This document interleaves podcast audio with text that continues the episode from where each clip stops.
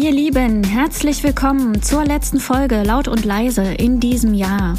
Heute mit Corinna Tierhoff zu Gast im Studio bzw. im Videocall.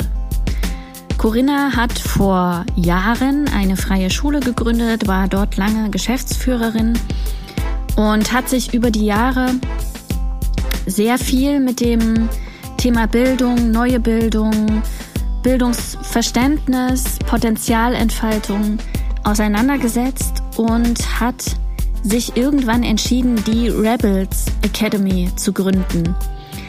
Was sich hinter der Rebels Academy verbirgt und wie es überhaupt dazu kam, welchen Weg Corinna genommen hat, beziehungsweise welche Haltung sich auch hinter ihrem Weg und auf ihrem Weg verbirgt, das erfahrt ihr jetzt gleich. Ich freue mich. Corinna, herzlich willkommen. Schön, dass du hier bist bei der letzten Folge in diesem Jahr Laut und Leise. Wunderbar. Ich freue mich, dass ich da bin, Simone. Danke. Wir reden heute über das Thema Bildung, neue Bildung, neue Arbeit, ein äh, anderes äh, Verständnis von Bildung. Bevor wir da aber einsteigen, würde ich gerne mit dir diesen kleinen, mich an diesen kleinen Fragekomplex wagen. Du darfst dir nämlich zwischen 1 und 50 fünf Zahlen aussuchen und hinter diesen Zahlen verbergen sich dann Fragen, die ich dir stelle, damit die Hörer, Hörerinnen ein Stück weit einen kleinen Teaser haben, wer Corinna Tierhoff eigentlich ist. Schieß mal los. Ähm, ich würde mich für die siebener Reihe entscheiden. Heißt, ich starte mit der sieben, die 14, die 21, die 28 und dann gibt es dann noch die 35, ja. Okay. Frage Nummer eins. Vom Einer, Dreier oder Fünfer springen? Uiuiui. Ähm, den Dreier mache ich sicher, Fünfer habe ich auch schon gemacht. Ob ich das jetzt gerade irgendwie tun wird, weiß ich nicht. Also Dreier auf jeden Fall, Fünfer vielleicht. Das Gemeinsame an uns Menschen ist? Die Liebe, die wir in uns tragen. Was bringt dich immer zum Lachen? Was bringt mich immer zum Lachen? Hm, ich stehe gar nicht unbedingt auf Witze im klassischen Sinne, aber so ein Humor, der so ein bisschen hintersinnig ist, ein bisschen eine andere Perspektive drin hat. Darüber kann ich gut und gerne lachen. Was steht im nächsten Jahr unbedingt auf deiner To-Do-Liste? Oh, da steht ähm, eine Workation in Österreich, die wir von Januar bis, bis März machen, mein Mann und ich zusammen. Wir wollen, wir arbeiten so viel vom Rechner aus und wollen nicht weiter hier aus unserem Fenster gucken, sondern ein bisschen Skifahren und Arbeiten kombinieren. Das, äh, und ich hoffe, das klappt, dass Corona uns nicht doch noch einen Strich durch die Rechnung macht. Schön. Januar bis März. Ja. Das ist ja bald. Ja, genau. Und die letzte Frage: Mit welcher Süßigkeit lockt man dich nicht hinter dem Ofen vor? Oh, mit Bonbons. Mit Bonbons. Ja. Jeglicher, jeglicher Couleur. Mhm, die brauche ich nicht. Okay, alles klar, gut. Vielen Dank. Das Thema heute ist ein Stück weit oder ein ganzes Stückchen deine Geschichte, dein, dein Leben und das, was du bis hier und heute in die Welt gebracht hast, was sehr viel mit einem anderen Bildungsverständnis zu tun hat, mit einem anderen Zugang zu Lernen, zu Kindern und Jugendlichen, aber auch Erwachsenen. Und meine erste Frage ist, du sagst, du bist oder beschreibst dich als rebellische Expertin für neue Bildung und neue Arbeit. Was stelle ich mir darunter vor? Ich habe gemerkt, dass ich Lust habe, Dinge zu hinterfragen und wirklich aus einem neuen Blickwinkel zu gucken, das nicht so hinzunehmen, wie es schon immer war. Das ist dieses Rebellische. Damit meine ich gar nicht irgendwie gegen alles und jedes zu sein, aber anders drauf zu schauen ne? und zu gucken, geht es nicht auch noch anders. Wir machen so viele Dinge in unserer Gesellschaft Einfach nur, weil wir die schon immer so gemacht haben und wir hinterfragen es gar nicht mehr. Und ähm, das Bildungsthema, das liegt mir da total am Herzen. Und ich habe ja, ich habe eine freie Schule gegründet für unsere beiden Töchter unter anderem. Ja, also für mich war damals die Frage, wie kann man denn Schule anders gestalten? Das war der, der eine große Punkt. Und das nächste Thema, was mich immer wieder ja, antreibt, inspiriert, äh, ein Stück auch herausfordert, ist dieses Thema Arbeit. Also wie gestalten wir als Gesellschaft eigentlich unsere Arbeit in Unternehmen, in Organisationen, wie, wie organisieren wir uns, wie gehen wir miteinander um und ja, da gibt es auch so ganz viele Strukturen, die einfach aus einem Industriezeitalter irgendwo kommen und die gar nicht mehr passen. Ne? Ob das Hierarchien sind oder Prozesse oder Regeln oder Umgangsformen, ähm, Machtstrukturen. Ja, also da gibt es so ganz viele Dinge, wo man aus meiner Sicht neu drauf schauen könnte und fragen könnte, oh, geht es nicht auch anders und brauchen wir nicht auch heute was anderes? Hm. Und wenn du so für dich zurückguckst, das ist ja jetzt nichts, was in den letzten zwei Jahren entstanden ist, sondern das ist ja ein Prozess, der über einen längeren Zeitraum geht. Wann war so der Startpunkt und wie lange ist das vielleicht auch schon her? So, Pi mal Daumen. Und war der Startpunkt dann auch der Wendepunkt, dass du gesagt hast, okay, das ist der Startpunkt und ich weiß schon, wo es hingehen soll, ne? in die und die Richtung werde ich gehen? Oder war der Startpunkt halt die Initialzündung und ein bisschen später kam dann so die die Richtung, okay, das, das, wird es, das wird es jetzt werden? Also inwieweit gab es diesen Wendepunkt vielleicht? Ja, also erstmal muss man sagen, ich habe lange ganz brav das gemacht, was man von mir erwartet hat. Ich habe ähm, Abitur gemacht, ähm, dann habe ich direkt danach BWL studiert, bin dann ähm, bei Dr. Oetker gewesen, fünf Jahre im Marketing und dann bei Intersnack, äh, also auch Konsumgütermarketing, dann bei einer Unternehmensberatung und habe so brav das gemacht, was man sich irgendwie so unter Karriere vorstellt in äh, großen Unternehmen, Beratungen und so. Ne? Also mhm. zu der Zeit habe ich habe ich noch nicht wirklich viel hinterfragt. Und für mich kam tatsächlich der Wendepunkt mit unseren, mit unseren Kindern. Und ich weiß, als ich äh, mit unserer ersten Tochter schwanger war, ich weiß noch, wie ich wirklich mit dickem Bauch bei uns zu Hause auf, auf dem Sofa saß mit einem Buch, wo es darum ging, wie man Säuglinge und Kleinkinder ich sag mal, anders begleiten kann, respektvoll begleiten kann in ihrem Aufwachsen. Und also man hat mal manchmal solche Momente, an die man sich so erinnert. Und ich habe das wirklich noch bildlich vor Augen, wo ich das saß und dachte, ach wow, das geht auch. Und ähm, den Faden, also das war eigentlich dieser Wendepunkt, würde ich mal für mich ganz klar sagen. Und da war mir aber überhaupt noch nicht klar, wo das hinführt. Ne? Da ging es mir erstmal um, um mich und mein Kind, was da in, in mir heranwuchs. Mhm. Und ähm, ich habe diesen Faden dann aber immer irgendwie weiter verfolgt. Ne? Und äh, auch mit, mit der Entwicklung ähm, unserer Töchter einfach, ne? wirklich von Säugling, Kleinkind, dann Kindergarten, die Frage, was, was, also was brauchen Kinder eigentlich wirklich? Um, ja, eigentlich geht es auch da schon um Potenzialentfaltung. Ja, was brauchen die, um ihr Potenzial zu entfalten? Und irgendwann, also wenn man von einem so einem Thema anfängt, irgendwann kam dann auch diese Frage der Schule. Und ich hatte dann ein Buch, wo es um eine freie Schule in Ecuador ging von ähm, Rebecca und Maurizio Wild, was mich super inspiriert hat und wo ich dachte, ja, Schule kann auch anders gehen.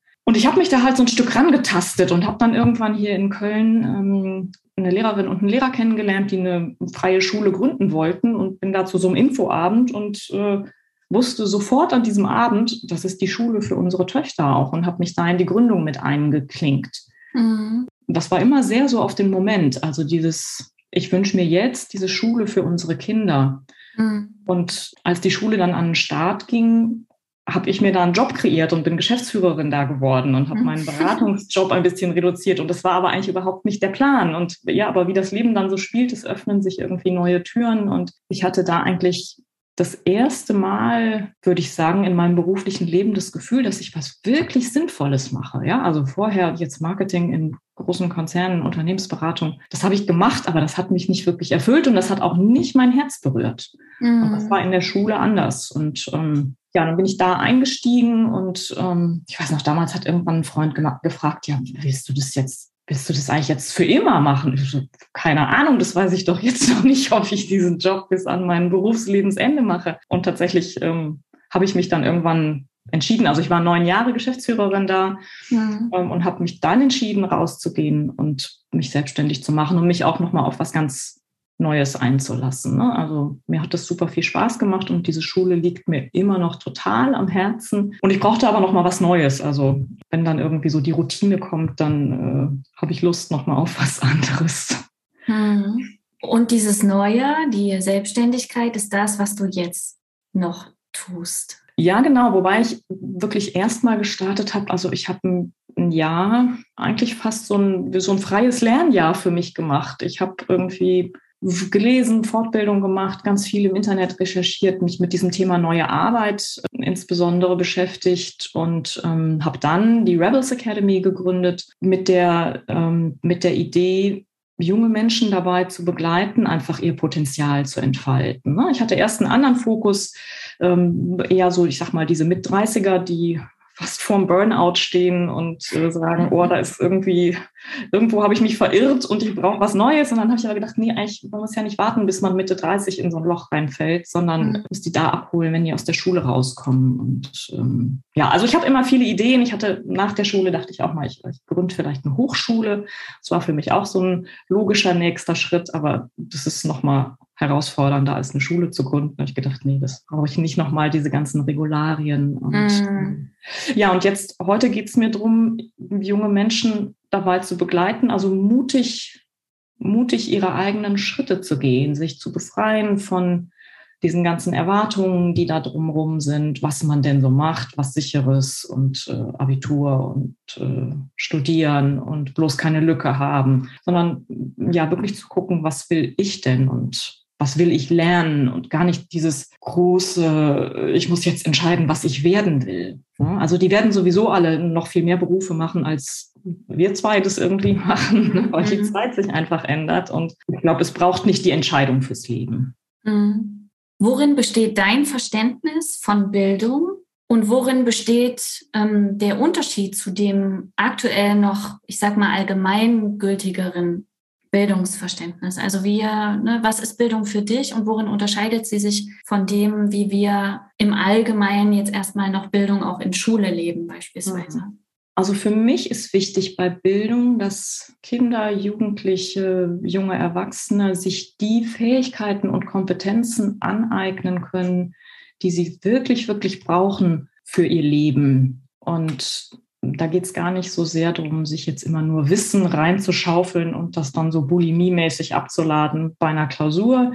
Ja, sondern wirklich dieses, was brauche ich als Individuum, was hilft mir in meinem Leben weiter und das zu entwickeln. Und ich glaube einfach, unsere, der Großteil unserer Schulen heute, der ist viel zu sehr auf kurzfristiges Auswendiglernen, eine Note generieren. Und das, das, spielt doch am Ende irgendwie aus meiner Sicht gar keine Rolle mehr, was ich jetzt damals in der Mathe-Klausur für, ein, für eine Note abgeliefert habe. Also das ist viel zu eng, das ist nicht vernetzt, das ist, ähm, das kommt aus einem, das kommt aus dieser Industriegesellschaft, ne, wo möglichst viele gleich getaktete und vermeintlich gleich ausgebildete Menschen daraus rauslaufen aus dieser Produktionsanlage Schule. Und das ist nicht mehr das, was wir heute brauchen. Wir brauchen kreativ kreative Menschen, die im Team arbeiten können, die, die neue Lösungen finden für die Herausforderungen, die wir als Gesellschaft haben. Und das schaffe ich nicht mit diesem Standardpensum meiner Meinung nach, was, mhm. was unsere Schulen heute anbieten. Mhm. In deiner Erfahrung, welche Auswirkungen hat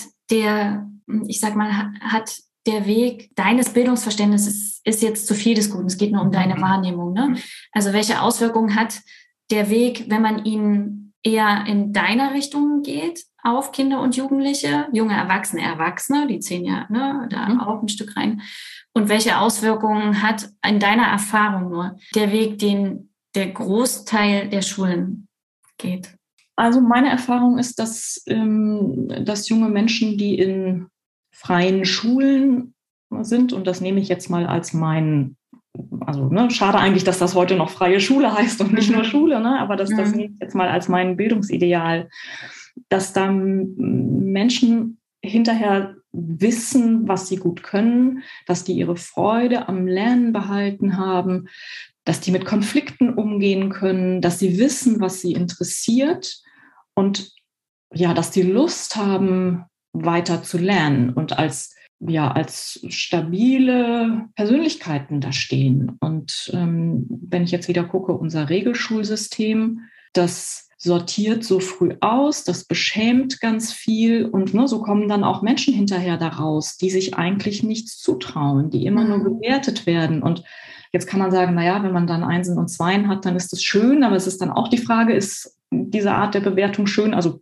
braucht es die heute noch und ist die hilfreich, ne? wenn Menschen eigentlich immer darauf warten, also ich tue was und dann sagt mir jemand, das war gut oder nicht. Mhm.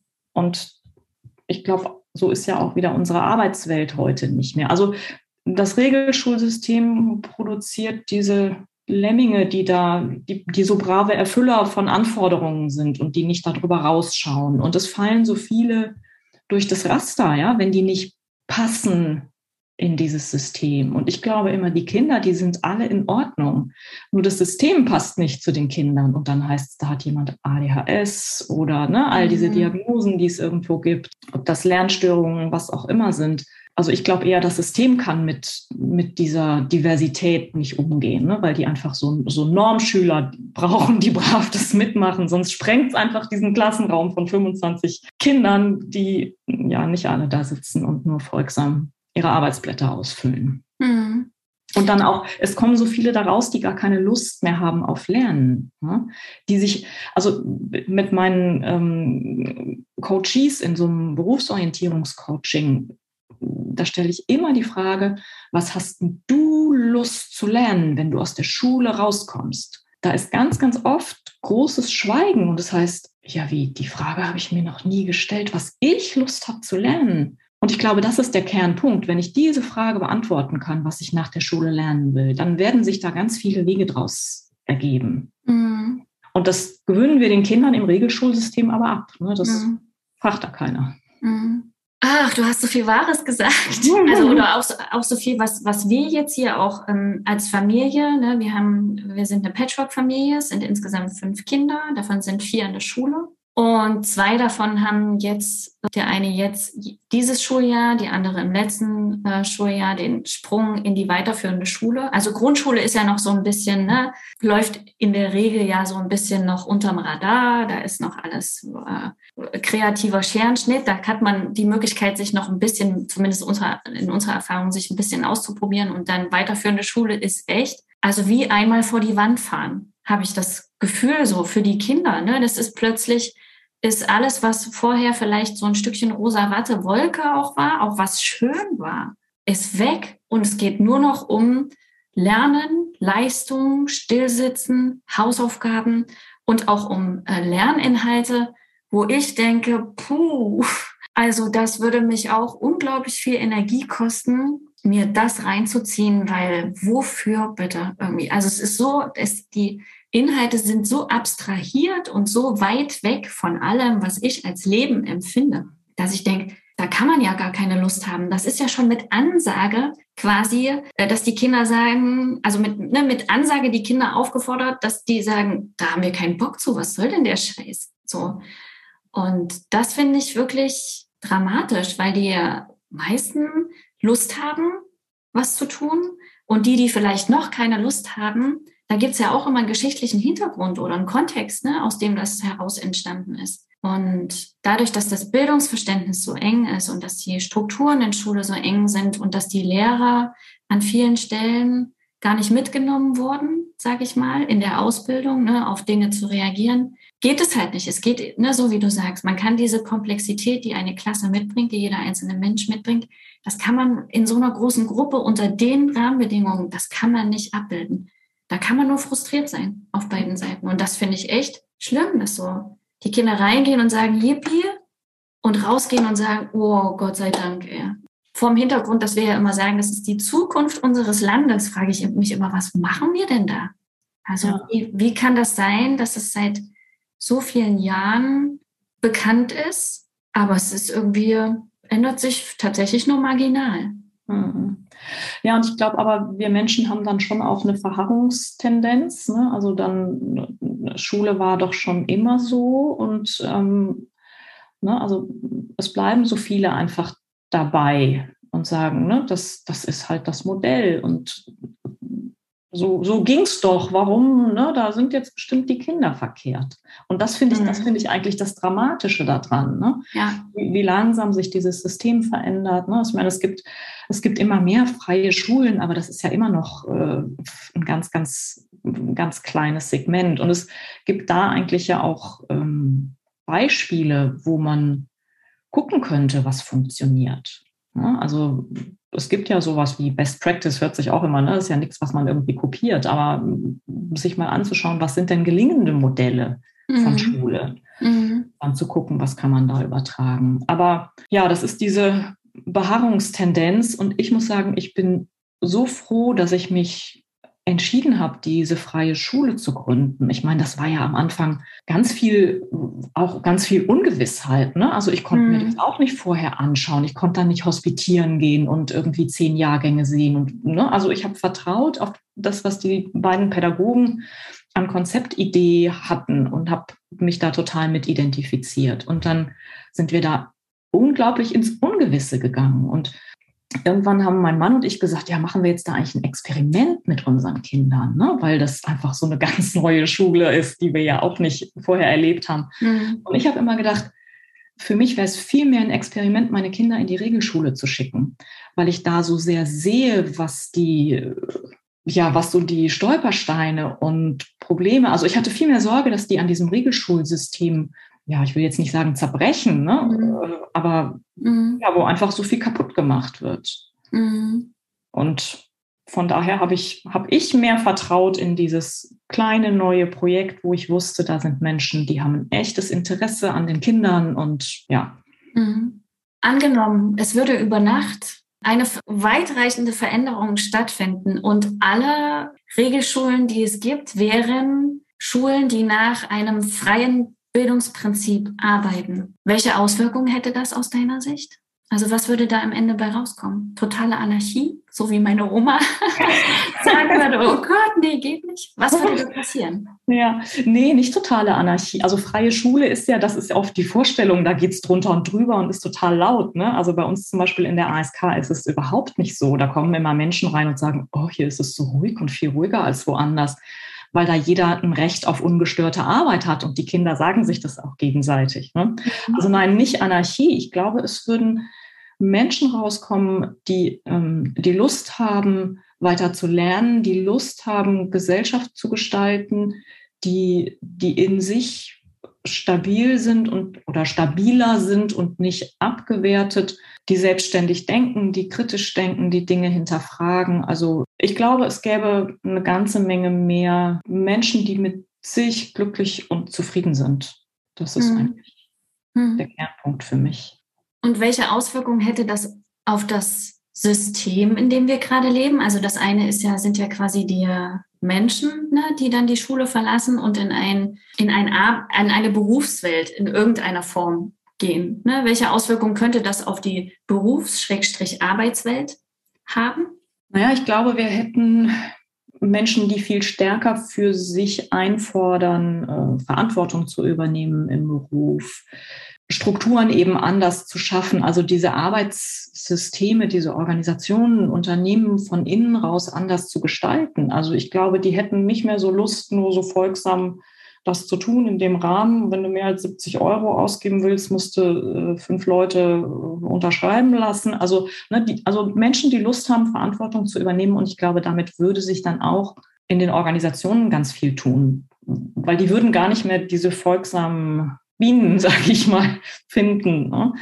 Und dass es da einfach wirklich ja so eine Transformation von innen stattfindet. Schöner Gedanke. Es wäre eigentlich echt cool, wenn so Generationen von SchülerInnen aus unseren Schulen und hoffentlich auch unseren Hochschulen ähm, rauskommen, ja, die was, die was anderes einfordern. Mhm. Welche Rolle spielt Potenzial dabei? Ne? Du hast vorhin das Wort Potenzialentfaltung benutzt ne? und dir ähm, nochmal gesagt, dass es, dass dein Ansatz in deiner Arbeit ist, dass du dir Jugendlichen, jungen Erwachsenen fragst, was willst du denn lernen? Ne? Also was ist denn, was ist da in dir, was gerne erstmal irgendwie nach draußen möchte, ohne dass gleich klar ist, dass das der Weg für die nächsten 40 Jahre ist, sondern es ist es jetzt gerade. Welche Rolle spielt Potenzial für dich und warum ist es so wichtig, dass man oder dass jeder Einzelne sein Potenzial entfalten kann und entfaltet? Also das Potenzial ist für mich sowas wie so ein Samenkorn,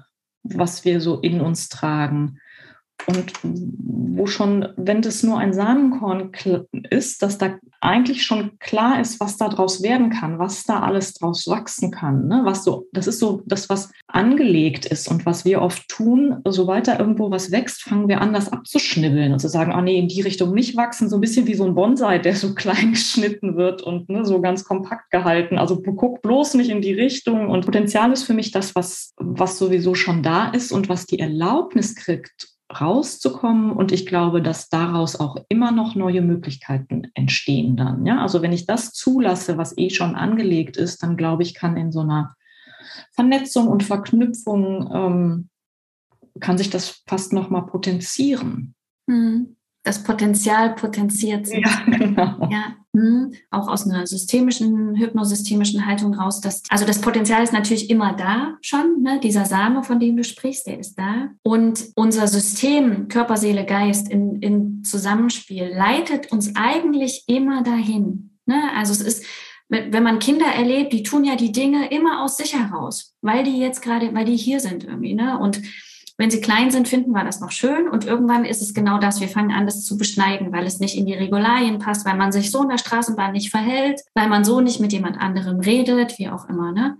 Und ähm, das wird dann wie, also das ist die Erfahrung, die ich mache, dass Menschen dann kommen und so, so wie abgekoppelt sind von sich. Ich sehe die und die, die nehmen sich auch wahr, die gucken auch morgens im Badezimmerspiegel. Und wenn du aber dann die Frage stellst, was, ne, also was ist da drin, wie fühlt es sich an, dann haben die gar keinen richtigen Zugang dahin. Der ist wie zugeschüttet. So, wie meinen Sie das denn jetzt? Ne? Wie meinen Sie denn die Frage? Wie fühle ich mich irgendwie? So, und das finde ich, ähm, da finde ich so wichtig, dass es solche Menschen wie dich gibt, die einfach eher auch einsteigen, nämlich bei Kindern und jungen Menschen und da gucken, dass sie dieses Tor entweder wieder aufmachen oder offen halten, ne? weil das eigentlich die, das finde ich, die Leitgröße ist, nach der wir gehen sollten. Das, was, also, ne, was unsere, man kann jetzt Intuition dazu sagen oder wie auch immer, egal, ne? das leitet uns in der Regel sehr sicher. Und zwar an den Ort, von dem wir sagen, hier ist aber schön. Ja, genau. Das ist mir, dass wir nicht immer nur unseren Verstand nutzen, auch um Entscheidungen zu treffen, sondern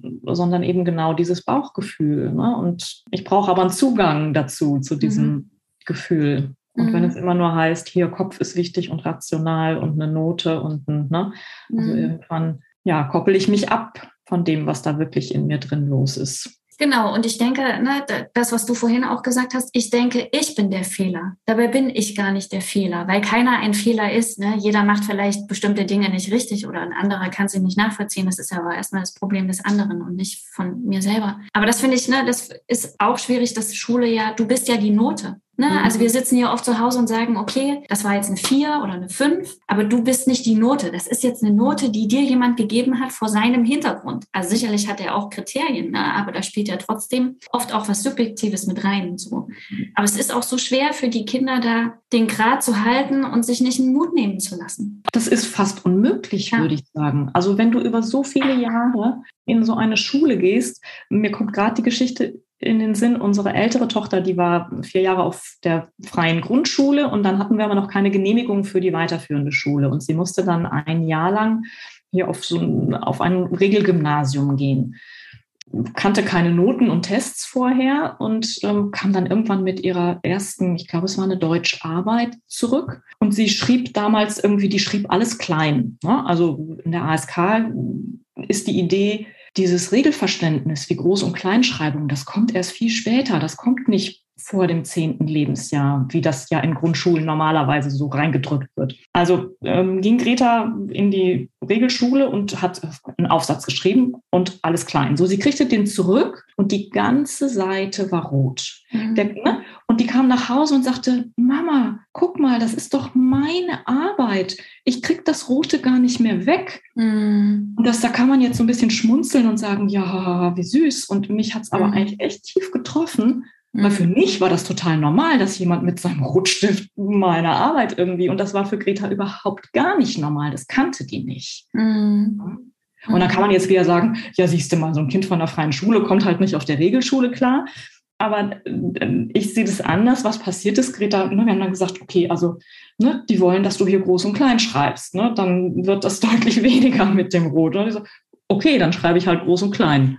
So, und damit war das Problem binnen weniger Wochen ausge, ja, hatte sich, hatte sich aufgelöst, ne, weil diese Regel war schnell anzuwenden. Mhm. Ja, aber dieses, dieses zu spüren, da hat jemand das Recht, so in meiner Arbeit rumzuwursteln. Mhm. Das haben doch, also, ne, Regelschulkinder, mich eingeschlossen, für mich war es normal. Mhm. Das ist doch das Recht des Lehrers, dafür ist mhm. der doch da aber es ist halt so dieses, das eine ist halt, sage ich mal, die, ich in Anführungsstrichen Leistung zu bewerten. Da kann man ja auch nochmal sehr kritisch rangehen. Und das andere ist aber ein, ähm, ein also demjenigen einen Stempel aufzugeben. Und das geht halt echt ganz schnell. Mhm. So, und das finde ich geht überhaupt gar nicht. Ne, mhm. dass halt dann einfach, also dass da ein Mensch sitzt, das geht auch nicht bei Erwachsenen, aber dass da ein Mensch sitzt und denkt, ich bin dumm, ich kann nichts und aus mir wird nie was werden. Also, dass so früh dieses ne, Verständnis schon kommt von, du kannst nicht lesen oder schreiben oder du zappelst zu viel mhm. oder was auch immer, irgendwie irgendwas, was nicht in dieses Konzept passt, deswegen bist du nicht richtig. Mhm. Ich denke, hä, was maßen wir uns an? Also was maßen wir Erwachsenen uns an, was wir den Kindern dort an die Hand geben? Mhm. Ne? Weil das zündet ja zweimal. Zum einen bei den, also bei jedem Einzelnen, und zum anderen dann aber auch in, in zwischenmenschlichen Beziehungen, die diese Kinder wiederum eingehen, was wiederum ja eine Auswirkung auf unsere Gesellschaft hat. Und da braucht sich keiner von uns beschweren, weil wir haben so viele Sachen hausgemacht. Und, und es wäre so leicht und so einfach zu ändern mhm. an vielen Stellen. Da braucht man nicht viele Seminare oder so. Ja, ne? ja aber tatsächlich braucht es eine Haltungsänderung. Ja. Na, also es ist ja auch nicht, äh, man kann ja auch nicht einfach sagen, naja, ne, Schule verändern wir jetzt von heute auf morgen mit ja. den LehrerInnen, die da drin sind. Die haben, die haben einfach eine Haltung, die ja auch lange geprägt ist. Und mhm. wie ist es, die als erstes geändert werden muss? Also es geht ja nicht nur darum zu sagen, wir schaffen jetzt irgendwie die Noten und die Tests und die Hausaufgaben ab. Ähm, also nicht nur diese strukturellen Dinge, sondern die Menschen müssen anders in, in Beziehung auch gehen mit ihren Schülern und Schülerinnen. Ne? Das, mhm. äh, und das ist nicht so einfach hinzukriegen. Mhm. Na, und auch finde ich so, die, die Angst voneinander verlieren ist vielleicht zu viel des Guten, aber so äh, das Schubladendenken mal für einen bestimmten Moment aussetzen und sich auf den Menschen einzulassen, der einem da gegenüber sitzt, der vielleicht immer sagt, ey Digger, oder, ne, also wo einfach so ganz kleine Sachen so befremdlich für für Erwachsene vielleicht auch oder auch Erwachsene in einem bestimmten Alter, je nachdem irgendwie sich anfühlen, aber halt trotzdem drin zu bleiben und äh, einfach zu gucken, was, was bringt derjenige denn mit neben der Jugendsprache, die er beispielsweise hat. Du arbeitest ja mit Kindern, Jugendlichen, jungen Erwachsenen und Eltern. Du hast vorhin das Wort Rebels Academy erwähnt. Also was tust du und für wen tust du das? Ich begleite, ich ermutige, ich ermächtige, ich würde sagen, ich inspiriere junge Menschen. Ja, versuche einfach neue Türen aufzumachen, die, die oft irgendwie so geschlossen scheinen. Hm, ich mache das in Einzelcoachings mit Jugendlichen, jungen Erwachsenen, in Workshops, in Gruppen, in Schulen, Präsenz oder online. Ich finde auch immer, die Eltern haben einfach eine sehr äh, ausschlaggebende Rolle in diesem ganzen Prozess. Deswegen liegt es mir auch immer am Herzen, Eltern nochmal zu sagen, hey, guckt mal auf euch, ne? was vermittelt ihr denn eigentlich da euren, euren jugendlichen Kindern, ne? wie Arbeit sein soll, was, also wie der Weg nach der Schule geht. Ja, also mich, mich interessieren eigentlich so all diese Akteure, die in dem Bereich nach der Schule irgendwo ansetzen, die Jugendlichen selber, ihre Eltern und Familien, die Schulen, die Universitäten und ich versuche da Impulse zu setzen, um einfach ja neue Perspektiven zu öffnen. Hm wenn ich ein junger Mensch bin und ich bin gerade irgendwie in der Phase, ich stehe kurz vor Schule beenden und der Frage, was, what's next? Was muss gegeben sein, damit ich zu dir kommen kann? Und was tun wir dann da zusammen? Also so ein junger Mensch muss immer selber Lust haben, sich mit dem Thema auseinanderzusetzen. Ähm, also so Eltern, die sagen, ich schicke mein Kind mal in, in so ein Coaching, das bringt nichts. Also jemand, ja, muss Lust haben, sich darauf einzulassen, so eine Begleitung einfach auch anzunehmen. Wobei es mir ja gar nicht darum geht, irgendwie Vorschläge zu machen und ne, sieben Berufe vorzuschlagen. Jetzt kannst du da einen von auswählen. Ja, und es geht, es gibt eigentlich gar nicht so sehr so einen richtigen Zeit, also sagen wir mal, ein richtiges Alter, ne? ob das jetzt 17, 18, 19 oder 23 ist, das bestimmt der Mensch selber. Aber eigentlich so dieses Gefühl, boah, ich komme gerade irgendwie nicht so gut weiter und ich brauche mal eine neue, oder ich wünsche mir eine neue Perspektive. Hm. Also das eine ist, der Jugendliche kommt und das andere, du hast gesagt, die Eltern sind, das ist auch wichtig, weil die natürlich einen Teil des Kontextes bilden, in dem der oder diejenige äh, sich bewegt. Was, was sind so Angebote oder Themen, die du mit Eltern besprichst oder mit denen Eltern kommen können? Mhm. Eltern sagen ja ganz oft, boah, ich möchte doch, dass es meinem Kind gut geht. Also die haben, die wünschen sich ja alle nur das Beste für ihre Kinder. Da hat ja keiner mhm. irgendwie böse Absichten. Mhm. Und trotzdem heißt das ja nicht, dass das immer gut gelingt. Und ähm, aus meiner Erfahrung ist bei Eltern einfach dieses Thema Glaubenssätze und dieses, wie erlebe ich denn selber Arbeit? Ja, was also glaube ich an solche Sachen wie ohne Fleiß kein Preis oder man darf keine Lücken im Lebenslauf haben. Ähm, was sicheres ist besser als ne, und selbstständig ist unsicher. Arbeit also, macht halt keinen Spaß. Ja, genau so, ne? All diese Dinge. Und mhm. die beeinflussen natürlich Kinder und Kinder nehmen über Jahre wahr, wie kommen ihre Eltern von, von der Arbeit nach Hause, ne? wie sprechen die darüber. Und da ist ja schon ganz viel äh, einfach passiert und geprägt. Und trotzdem glaube ich immer, wenn man dann sagt, oh, ich glaube, es macht Sinn, dass ich mal drüber nachdenke, ne? weil die auch merken, also oft blockiert es dann ja total. Ja, also die mhm. Kinder machen dicht und sagen irgendwann, Mama, lass mich in Ruhe oder Papa, hör auf mit dem Thema, was ich jetzt mache. Ne? Also das, das sind ja oft dann keine konstruktiven Gespräche mehr, sondern äh, da bauen sich so Fronten auf. Mhm. Ähm, und das alles, obwohl die Eltern es ja gut meinen. Ja, und wenn Eltern da sagen, boah, ich bin an so einem Punkt, ich will, dass es meinem Kind gut geht und ich krieg's aber gerade nicht gut hin. Was kann ich denn anders machen? Ne? Das, ist, mhm. das ist einfach so ein Punkt. Ne? Also auch da in Begleitung durchaus selber nochmal hinzuschauen, was glaube ich denn und was davon vermittel ich meinem Kind? Und mhm. ist es wirklich noch so? Kann ich ganz sicher sein, dass ohne Fleiß es keinen Preis gibt? Ne? Mhm. Oder welche anderen Geschichten und Stories und Erlebnisse habe ich denn, die vielleicht sagen, was geht vielleicht, also es braucht sicher irgendwas, aber ist es immer der Fleiß? Ne? Mhm. Ich wollte dazu noch sagen, dass äh, unsere Kinder ja oft auch ein Echo von uns Erwachsenen sind und von der Welt, die wir zu bieten haben oder die wir anbieten.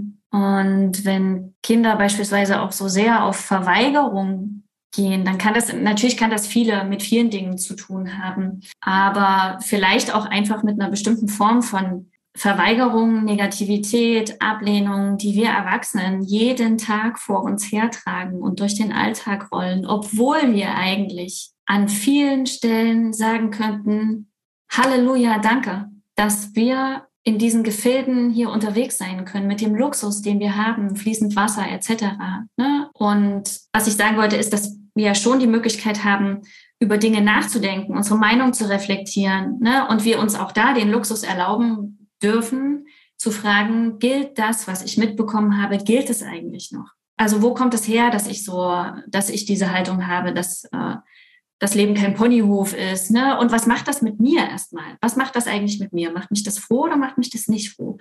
Und wenn es mich nicht froh macht, wie wirke ich denn? Ne? Wie verhalte ich mich denn? Und wenn ich mich so verhalte, was führen denn eigentlich meine Kinder, wenn ich so vor ihnen stehe? Und und was nehmen die denn mit? Weil oft ist es, ne, ich kann mich noch an Gespräche zwischen mir und meinen Eltern erinnern, die auch immer gesagt haben, wir wollen doch nur das Beste. Wir wollen doch nur das. Und das wollten die auch oder wollen die auch noch. Nur habe ich oft das kopiert, was sie mir gezeigt haben. Und das war eben, das hatte wenig mit Glücklichsein zu tun. Ne? Das hatte wenig mit beruflicher Erfüllung, also Erfüllung wird ja oft mit dem Beruf gleichgesetzt, ne? oder mit Lebenserfüllung zu tun, mit ähm, dankbar sein, wie auch immer, ne? sondern das war eher so ein Na muss ja. Und das finde ich ganz wichtig und wertvoll, dass du da unterwegs bist wie ein Leuchtturm ne? und einfach ähm, die Möglichkeit bietest, ey, äh, liebe Eltern, ne, liebe Jugendlichen, ihr könnt, ihr könnt zu mir kommen, wenn ihr gerade in dieser Phase seid, wo ihr, wo ihr gerade nicht so richtig wisst, wohin. Und da würde ich auch gerne nochmal nachfragen, dieses nicht so richtig wissen, wohin. Welche Idee hast du dazu? Beziehungsweise ist das aus deiner Sicht, äh, ich mache es jetzt mal auch ein Stückchen bewertend, ist es aus deiner Sicht eher was Konstruktives oder eher was Destruktives? Also ich würde diese Orientierungslosigkeit immer willkommen heißen mhm. und sagen, ja, großartig, die ist gerade da. Und da hilft es auch nichts, jetzt hektisch zu werden und zu sagen, oh, ich brauche aber jetzt Orientierung, weil das wird nicht funktionieren. Also ich muss erstmal anerkennen, was da gerade ist. Und wenn man aus diesem Schulsystem kommt, was aus Mathe, Deutsch, Englisch, Erdkunde, Sport, Biologie besteht, wie soll man denn da wissen, was das wirkliche Leben ist, wenn ich bisher Schulfächer erlebt habe und vielleicht noch einen Sportverein oder irgendein Hobby? Ich glaube, dass das ganz normal ist, dass es einen Raum braucht, wo das erlaubt ist, orientierungslos zu sein. Und von da aus kann ich mich dann auf den Weg machen, kleine Dinge über mich rauszufinden, wer ich bin, was ich richtig gut kann, was ich Lust habe zu lernen, wo ich einen Beitrag zu leisten möchte. Und aber ja, erstmal immer anerkennen, was da ist. Und wenn, wenn der Moment gekommen ist, zu sagen, ich habe jetzt Lust, mich damit auseinanderzusetzen, dann ist nach meiner Erfahrung auch dass aus dieser Orientierungslosigkeit nicht von heute auf morgen, aber über einen relativ kurzen Zeitraum sowas wie eine Orientierung wird. Und mhm. zwar nicht bis zur Pensionierung, ne, aber bis zum, was ist denn mein nächster Schritt? Was will ich die nächsten, was will ich im nächsten Jahr oder was will ich in den nächsten zwei, drei, vier, fünf Jahren machen? Mhm. Und es ist, äh, ist ja genau das, was wir vorhin auch hatten, diese Orientierungslosigkeit kann man, ne, so wie du sagst, mit der Panik äh, belegen, oh Gott, ich muss jetzt sofort Orientierung finden und leg irgendwas oben drauf. Aber oben drauf ist halt oben drauf und nicht unten drunter. Und unten drunter liegt halt das, dieses Samenkorn oder diesen, diese Samenkörner, die eigentlich oder auch noch wachsen wollen und gesehen werden wollen. Ne? Und dieses orientierungslos sein und diesen Raum zu geben, ermöglicht ja, dass das überhaupt einen Klang entwickeln kann. Also dieses in sich, mhm. in sich hören, um etwas aus sich herauszugebären, sage ich mal. Ja. Absolut. Und ich, also ich glaube, wir haben ja heute so, es gibt irgendwie 20.000 Studiengänge, gute 300 Ausbildungsberufe also da kann ich ja kaum was auswählen. Das ist ja wie so ein Riesenbuffet, mhm. was ich mir irgendwie vorstellen kann mit Sachen, die ich noch nie in meinem Leben gesehen habe, die vielleicht komisch riechen, seltsam aussehen. Und ich soll mir jetzt da irgendwas von aussuchen. Und wenn ich nicht einen ganz guten inneren Kompass habe, ne, das ist das, was du meinst mit dem, was da drunter liegt. Ich brauche eigentlich erst diesen inneren Kompass, mhm. damit ich eine Wahl treffen kann in dieser unzähligen Fülle, die es da einfach gibt an Möglichkeiten. Ne? Das kann ja auch einfach, äh, also ne, je mehr ich zur Auswahl habe, umso schwieriger ist es ja, oder die Wahrscheinlichkeit wird ja noch mal größer, dass ich mich falsch entscheide, ne? wenn da so. Und vor allem, wenn ich glaube, ich darf mir jetzt nur eine Sache auswählen und bei der muss ich bleiben. Genau, bei der wenn muss ich. aber weiß, ich kann mir eine auswählen und die probiere ich jetzt mal. Ich finde dieses Buffet, dieses Essensbeispiel ganz schön, ne? zu sagen, ah, ich fange mal an, irgendwo zu probieren. Und dann kann ich gucken, das hat jetzt ganz gut geschmeckt und was nehme ich mir denn jetzt als nächstes? Hm?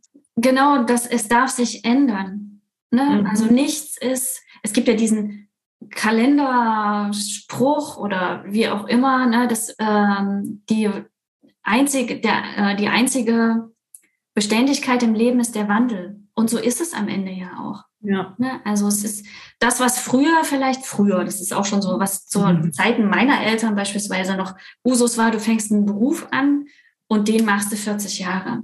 So, auch das kann man halt hinterfragen. Ne? Das ist, äh, das wird ja auch immer als was so Gutes dargestellt. Und das hat es, also das hat auch in bestimmten Bereichen etwas Gutes. Nur passt es an ganz vielen Stellen gar nicht mehr zu dieser Welt. Jetzt, mhm. heute, hier. Ne? Und ich habe das mit dem, äh, was du gerade hinsichtlich des Buffets beschrieben hast, habe ich zum Beispiel ganz oft beim Einkaufen. Ich gehe einkaufen und stehe vor einem Regal und fange links an loszulaufen und komme mhm. rechts an und denke, so eine Scheiße, was stand denn links jetzt eigentlich? Ich weiß gar nicht, weil es so wahnsinnig viel ist, dass ich denke, ich will doch einfach nur einen Käse. Ja, und wenn du da nicht schon vorher einen Filter hast, ne, genau. auf welchen Käse du guckst, sondern wenn du alle 48.000 Sorten wahrnimmst, ja. ne, dann bist du einfach völlig, äh, ist man völlig überfordert. Und ne, deswegen braucht es vorher diese Idee, na, welcher Käse passt denn oder schmeckt mir. Genau.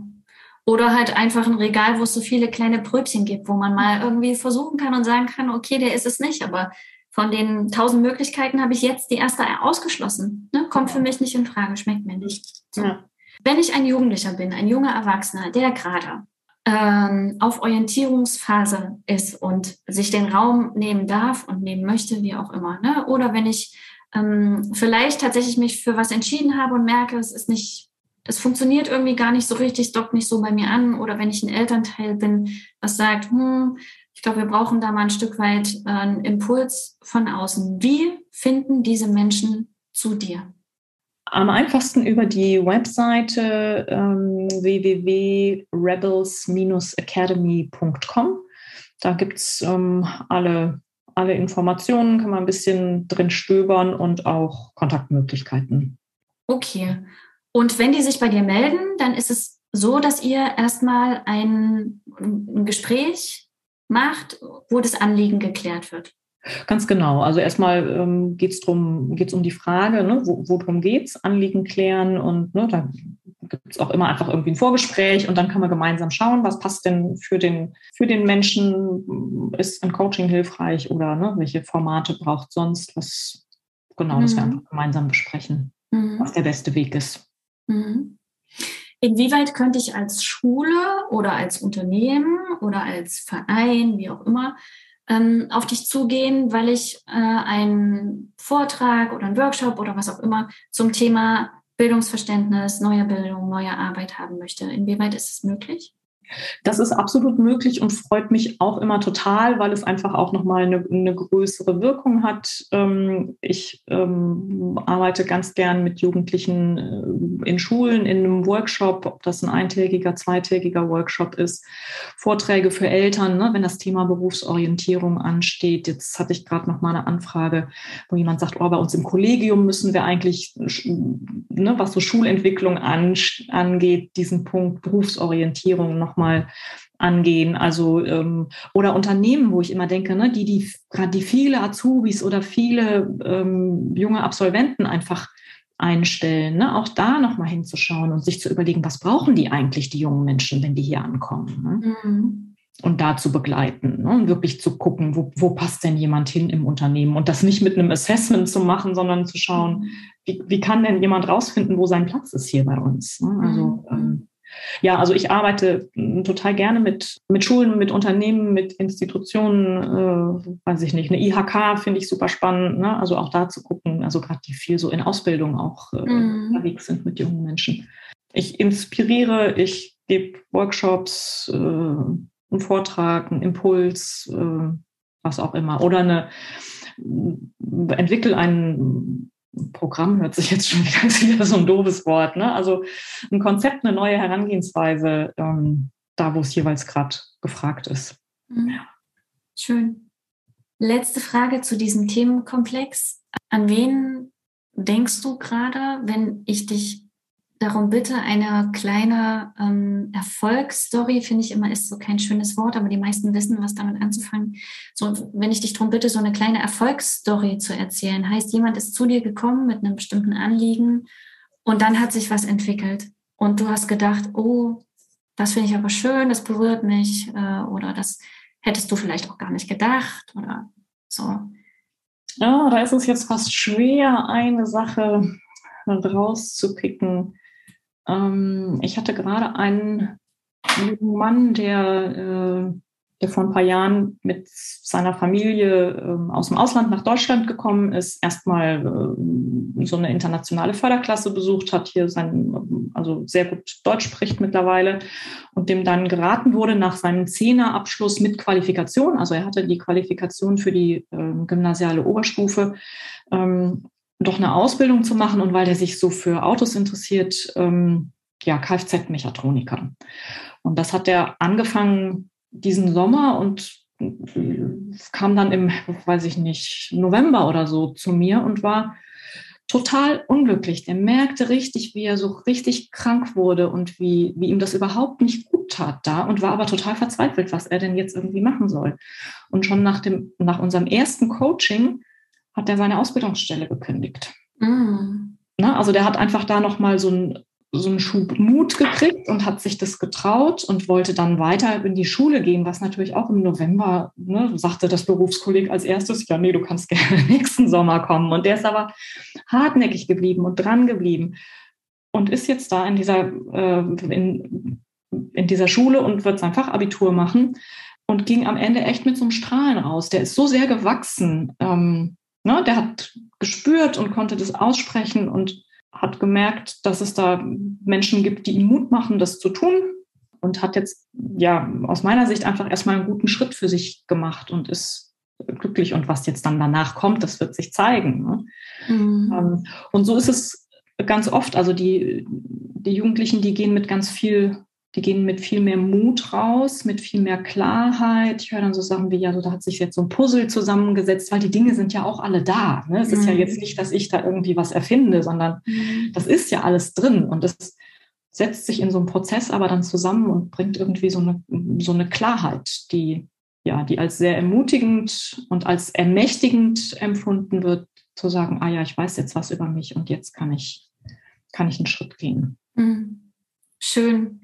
Vielen Dank für deinen Beitrag, den du jeden Tag, jede Minute, jede Stunde hier leistest, damit eine andere Farbe oder andere Farben sich durch die Gassen spüren können. Schön, dass du das machst.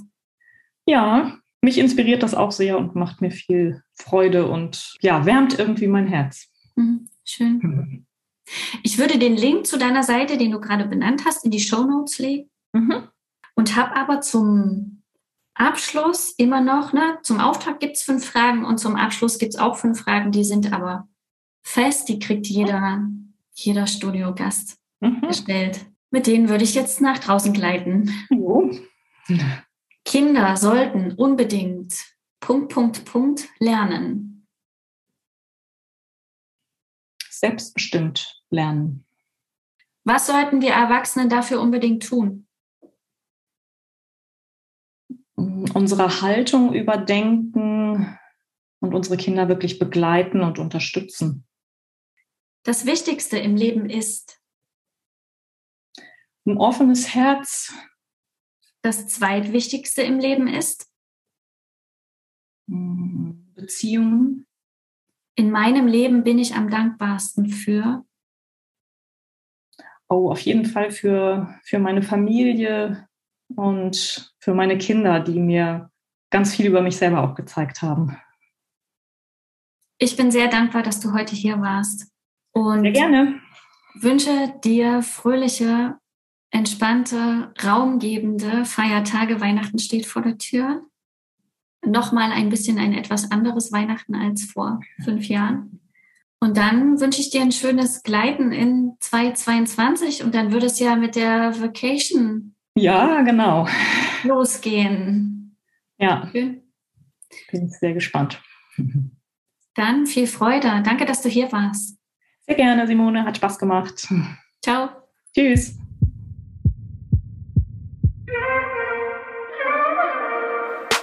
Ihr Lieben, schön, dass ihr dabei wart. Danke fürs Teilen des Beitrages, danke fürs Mitnehmen einiger Impulse, danke fürs Erzählen davon und fürs Fragen an eure Kinder, Mitmenschen, Familienmitglieder, Kollegen, was sie eigentlich als nächstes lernen wollen. Ich wünsche euch fröhliche, weite, entspannte, gebäckvolle und leckere Weihnachtsfeiertage und einen wahnsinnig guten, fluffigen Rutsch ins neue Jahr. Der Link zu Corinnas Seite ist wie immer in den Show Notes. Da findet ihr den kurzen Weg sozusagen zu ihr und der Link zu meiner Seite befindet sich auch dort. Wir hören uns im neuen Jahr. Ich kann aktuell gerade tatsächlich noch nicht genau sagen, wann, weil aufgrund der momentanen Bedingungen Familien sehr, sehr gefordert sind und ich mich deswegen nicht so beständig an feste Zeiten halten kann. Was aber auf jeden Fall stimmt, ist, wir hören uns im neuen Jahr. Ich wünsche euch bis dahin alles, was ihr braucht. Habt viel Freude. Ciao.